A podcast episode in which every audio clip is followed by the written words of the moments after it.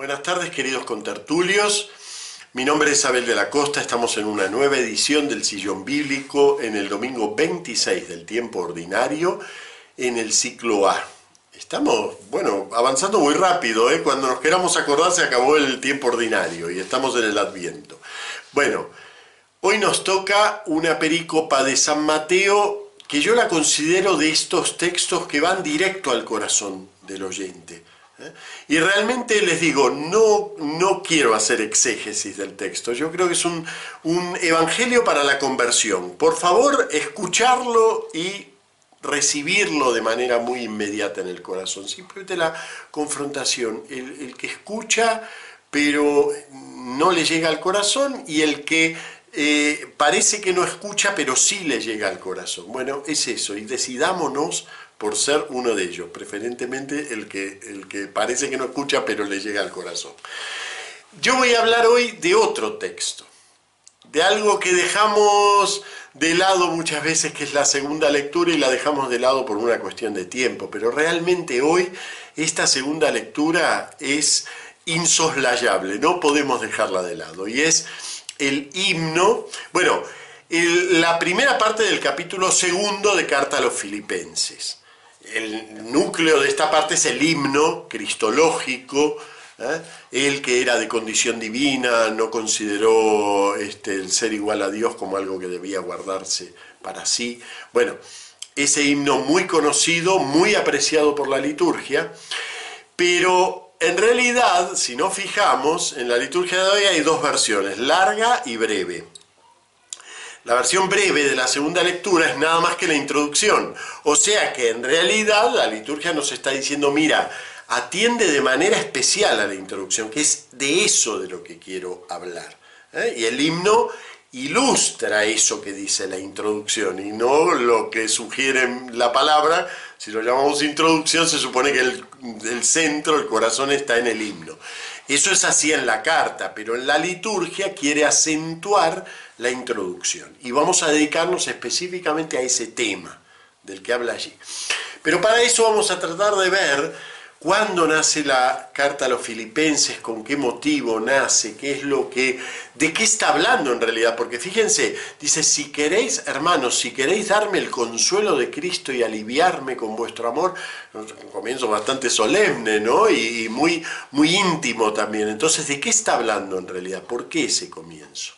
Bueno, la comunidad de Filipos, en Macedonia, es eh, una comunidad muy entrañable para San Pablo. La funda en su segundo viaje misionero hacia el año 50 aproximadamente, estamos a 20 y poquitos eh, años más de la, de la pasión del Señor, ¿no?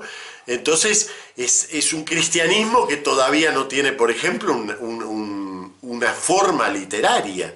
¿eh? No existen los evangelios, no existen las otras epístolas, ni siquiera las epístolas de San Pablo. Eh, San Pablo lo funda, esta comunidad, por una inspiración del Espíritu, nos cuenta Hechos de los Apóstoles, en donde él siente que tiene que dar el salto hacia Macedonia. Y eso significa el primer enclave europeo de la iglesia. ¿Eh? Hasta ese momento eh, la iglesia era asiática ¿eh? y ahí pega el salto hacia Europa. Así que Filipos tiene un valor simbólico muy grande para la historia de la iglesia. Pero además para San Pablo mismo, para San Pablo es una comunidad querida por él. Pero ¿qué ocurre? Que Filipo es un punto de encuentro, es un punto de cruce de caminos, así que atrás de la misión paulina van otros misioneros cristianos y llevan vieron la expresión que utiliza San Pablo, ¿no? Llevan otro evangelio. Es decir, ¿qué es esto de otro evangelio? Y llevan eh, reclamos judeocristianos y que la circuncisión y que la ley y todo eso va haciendo que San Pablo tema por la eh, estabilidad de su comunidad. Y empiezan a aparecer las tensiones internas. Y donde aparecen tensiones, eh, aparecen las fuerzas centrífugas, ¿no? las fuerzas que tiran hacia afuera y que amenazan romper la comunidad. San Pablo, más tarde, se entera de esto, de estas tensiones en la comunidad, y aunque está él mismo pasando una situación personal delicada, él está encarcelado, eh, en realidad no sabemos exactamente a qué cautiverio se refiere. Podría ser, siempre tradicionalmente se puso esta carta en relación con el cautiverio romano de San Pablo, pero hay algunos indicios que dirían que no es el cautiverio romano. Bueno, eso es una discusión exegética que no tiene sentido aquí. Simplemente comentarles que no sabemos con exactitud a qué cautiverio se refiere y por lo tanto en qué año está situada la carta. Pero esto, esta carta la escribe San Pablo hacia el final de la década del 50. Él en el 50 crea la comunidad, pero hacia el final, percibiendo estas tensiones, temiendo la disgregación de la comunidad, les escribe esta carta un poco con, con, mucho testimonio personal acerca de su sufrimiento por la fe, pero también con mucho de reclamo hacia ellos acerca de cuál es el papel que les toca como cristianos en la custodia de la fe. Y ese es el punto que, que toca en el capítulo 2. Va a decir, si queréis darme el consuelo de Cristo y aliviarme con vuestro amor, si nos une el mismo espíritu y tenéis entrañas compasivas, dadme esta gran alegría. Manteneos en un mismo espíritu o en una misma alma y un mismo o un solo corazón. Aquí la traducción pone unánimes y concordes, que es una forma de diccionario para decir lo que en realidad está diciendo San Pablo, que es mucho más directo. ¿eh? Una misma alma y un mismo corazón, con un mismo amor y un mismo sentir. Eso es lo que está diciendo, ¿ven? Entonces, ¿qué reclamo es este? Es un reclamo muy fuerte de unidad. Y es muy importante, por eso, por eso la liturgia de hoy en la opción dice, bueno, a ver, hay que acortar. El himno es bellísimo y es realmente un centro de la lectura, pero la liturgia se queda con esta primera parte, con este reclamo de unidad. ¿Y por qué? Bueno, porque la unidad es una cosa que debemos pensar una y otra vez en la iglesia. La unidad es la primer nota de la iglesia. Creo en la iglesia que es una, santa, católica y apostólica. Pero miren, la primer nota es la unidad. Cuando la nota de la unidad se compromete, eh, casi les diría que estamos comprometiendo a la iglesia. Y si uno es culpable de la ruptura de la unidad, realmente uno ha roto la iglesia. La unidad no es, no es un valor accesorio. Y yo les diría que incluso vale la pena echar lastre de otras cosas que nos sobren si lo que se va a comprometer es la unidad. Y esto vale para toda la historia de la iglesia. ¿eh? Fíjense, los grandes santos muchas veces han tenido que luchar internamente en la iglesia. Y sin embargo, lo que los califica como santos es precisamente el que han mantenido esa unidad a rajatabla. Mientras que otros a lo mejor tienen muy buenas intenciones, muy buenas ideas, eh, pero si rompen la unidad, están rompiendo el corazón de la iglesia. Un solo corazón, una sola alma. Un solo corazón, una sola alma no quiere decir que todos piensen lo mismo. ¿eh? Una cosa es la unidad y otra cosa es la uniformidad. Yo a lo largo de mi día me levanto a la mañana, a lo mejor estoy eufórico porque descansé bien, al mediodía, no sé, vino una factura para pagar y estoy deprimido, y a la tarde estoy este, concentrado y a la noche, no sé, estoy alegre. Cuatro estados distintos a lo largo del día, pero soy uno. Y no, no necesito estar igual todo el día. Soy uno, ¿por qué? Porque tengo, por naturaleza, un solo corazón y una sola alma. Bueno, eso debe ser la iglesia. Llegar a un solo corazón y una sola alma. ¿Y cómo se logra eso? ¿Cómo, cómo se hace eso?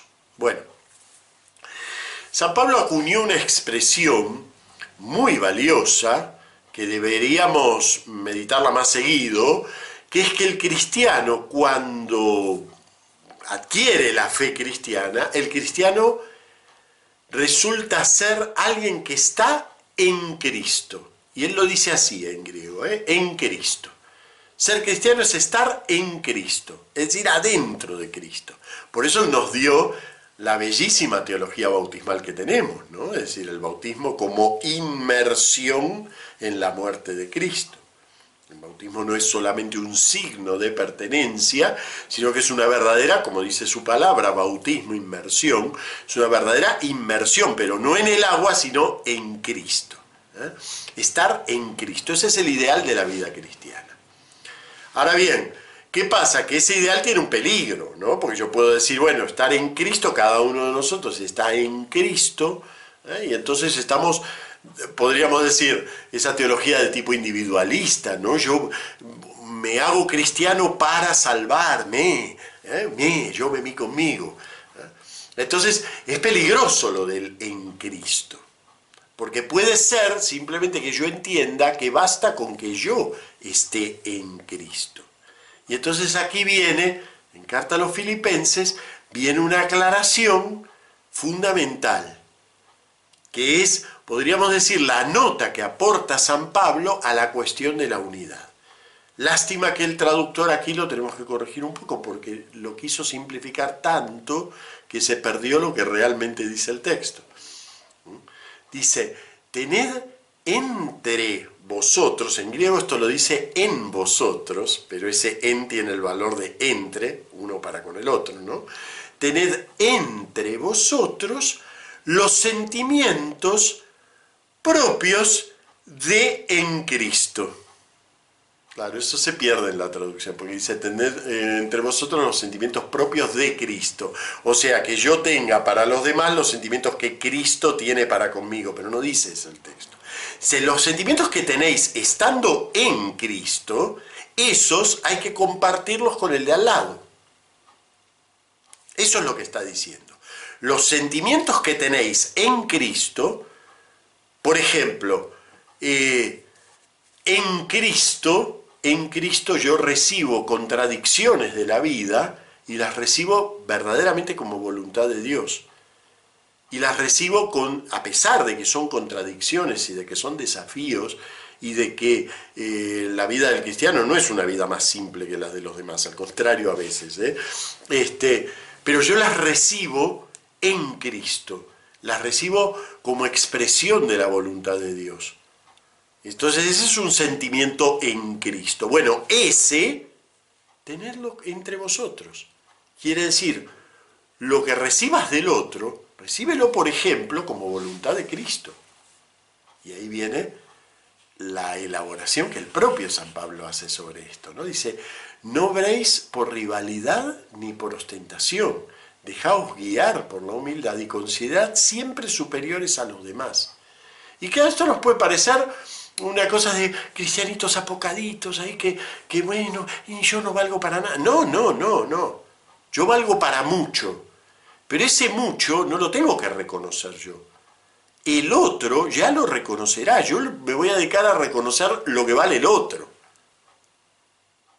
Y no porque yo piense que valgo poco, sino porque recién cuando nos reconozcamos recíprocamente, tened entre vosotros, cuando nos reconozcamos recíprocamente, entonces ahí eso que cada uno de nosotros es suma y no rivaliza. Como hizo Cristo en la última cena con el lavado de pies. El que era más bajó a lavar los pies pero no bajó a lavar los pies porque él creyera que para lo que valía era para lavar los pies. Bajó a lavar los pies porque sólo desde allí es posible reconocer en el otro aquel que es un superior a mí. No os encerréis en vuestros intereses. Buscad todos el interés de los demás. Como son todos, entonces ya alguien se ocupará de buscar mi interés. Claro, ustedes me dirán, ah, pero eso no es un plan muy, muy, este, muy de empresa. Esa, una empresa así no funcionaría. No, es que el cristianismo no es una empresa. Y no tiene que funcionar como una empresa. No funciona con criterios naturales. Funciona con los sentimientos que cada uno de nosotros es capaz de desarrollar en Cristo. Con esos sentimientos funciona, que no son sentimientos de empresa y no son los mecanismos racionales de análisis de una comunidad. Y para abundar en eso, agrega San Pablo el himno, que, como les digo, en la liturgia hoy podría no leerse, aunque yo espero que en todos los templos se decidan a leerlos, porque es bellísimo. ¿eh? Este himno tiene una curiosidad y un valor entrañable para nosotros. ¿eh? Es un himno que en cuanto lo empieza a leer todos lo reconocen, eh, se utiliza muchísimo en la liturgia, todos los sábados a la tarde la iglesia en vísperas reza con este himno, eh, además es un texto muy conocido, pero tiene un valor añadido, y que es que este himno no es escrito por San Pablo, San Pablo lo toma del acervo de las celebraciones cristianas del momento, y lo copia y lo pone como ejemplo de cómo la propia comunidad celebra a Cristo para que se entienda qué son los sentimientos en Cristo. La propia comunidad celebra a Cristo y lo hace con estas palabras. Y él toma este himno litúrgico. Entonces, ¿con qué estamos conectando? Fíjense con algo escrito incluso antes que San Pablo. Con algo que nos viene de la liturgia más apostólica. Yo creo que esto y el Kyrie, Kyrie eleison, Christe eleison, es lo más antiguo que hay en la liturgia porque precisamente no existía todavía nada del Nuevo Testamento tal como lo conocemos.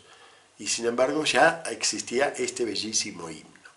Este himno es un himno al Cristo que se abaja, utilizo una palabra que también es clave en la teología posterior, que es la palabra eh, vaciamiento, en griego kenosis, ¿eh? el Cristo que se vacía de sí mismo y se pone a los pies de la humanidad.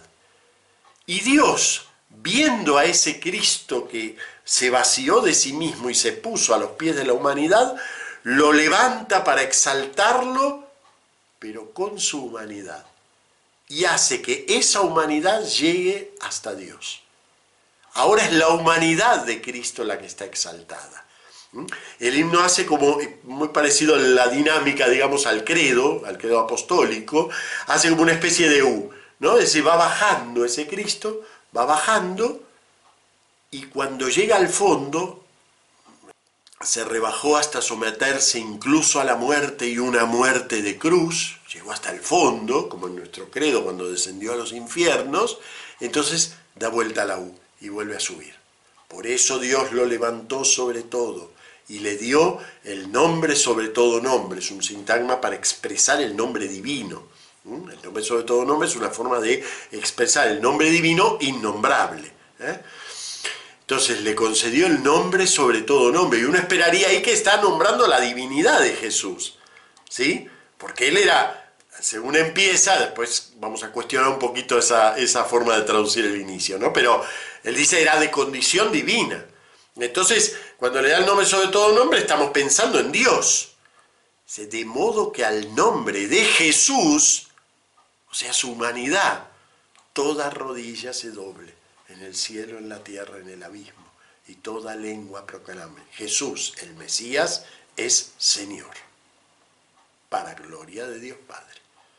Entonces, Dios aparece, podríamos decir así, vamos a entre comillas esto, ¿eh? Dios aparece poniéndose a un costado y dejando que la humanidad de Jesús pase a ser el centro. ¿Ven lo que es considerar al otro siempre superior? Es eso, es lo que hace Dios con su Hijo. Cuando lo ve allí, no os encerréis en vuestros intereses, buscad todos el interés de los demás.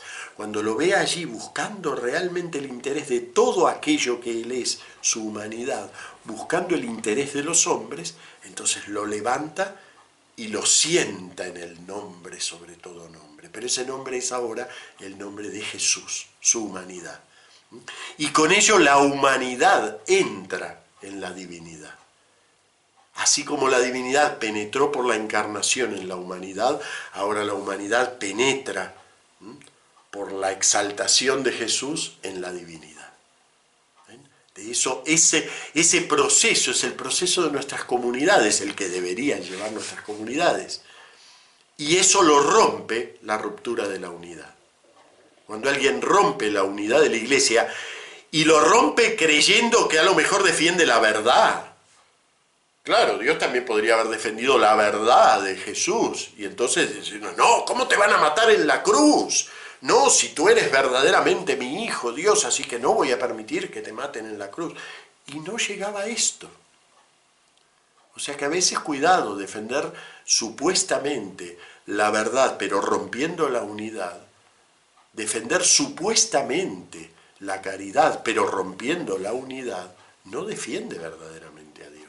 Defiende nuestros intereses, nuestra, nuestra, nuestra propia rivalidad y ostentación. Eso es lo que defiende. Todos aquellos que ahora, en este momento, les agarró el ataque de defender la, la verdad de la iglesia por sobre la unidad, y están haciendo lo que pueden para romper la iglesia, lo que están haciendo es obrar por rivalidad y por ostentación, no por verdad ni por honestidad. Bien, eh, quería simplemente discutir la, frase inicial de esta traducción, mm, no es muy correcta, incluso van a encontrar otras traducciones, en, yo me tengo que guiar por la litúrgica, pero es una lástima porque se pierde un poquitito. Dice, eh, él a pesar de su condición divina, en realidad aquí dice a pesar de su forma de Dios. ¿No? es la, no está pensando en la divinidad como algo abstracto de Jesús, sino en el hecho de que eh, el Hijo en su eternidad refleja al Padre, como Adán en su temporalidad debía reflejar la imagen de Dios. Por todo el contexto hay una comparación sutil entre el Adán que era imagen de Dios y el Cristo que era forma de Dios. ¿Eh? Es muy linda la expresión esa. Es una lástima que lo transformemos en condición divina porque nos hace pensar simplemente en que Jesús es Dios. Sí, claro que es Dios, por supuesto, pero el himno no está tematizando desde ahí, ¿eh? sino desde el hecho de que Jesús podía, como yo puedo, eh, saber ser consciente de lo que soy y dedicarme a demostrar lo que soy. Y entonces obraría por ostentación, por rivalidad, obraría tratando de mostrar que soy superior. Y eso es lo que podría, entre comillas, ¿eh? porque obviamente Cristo no no va a hacer eso, pero podría hacer eso dedicándose a mostrar su forma divina y sin embargo la oculta, como aquel que busca el interés de los demás, la oculta, la lleva a la humanidad, la baja del todo, la lleva hasta el fondo de la humanidad y allí Dios lo exalta, allí Dios lo sube. Y lo sube como hombre, como verdadero hombre. Bueno, muchas gracias, hasta la semana que viene.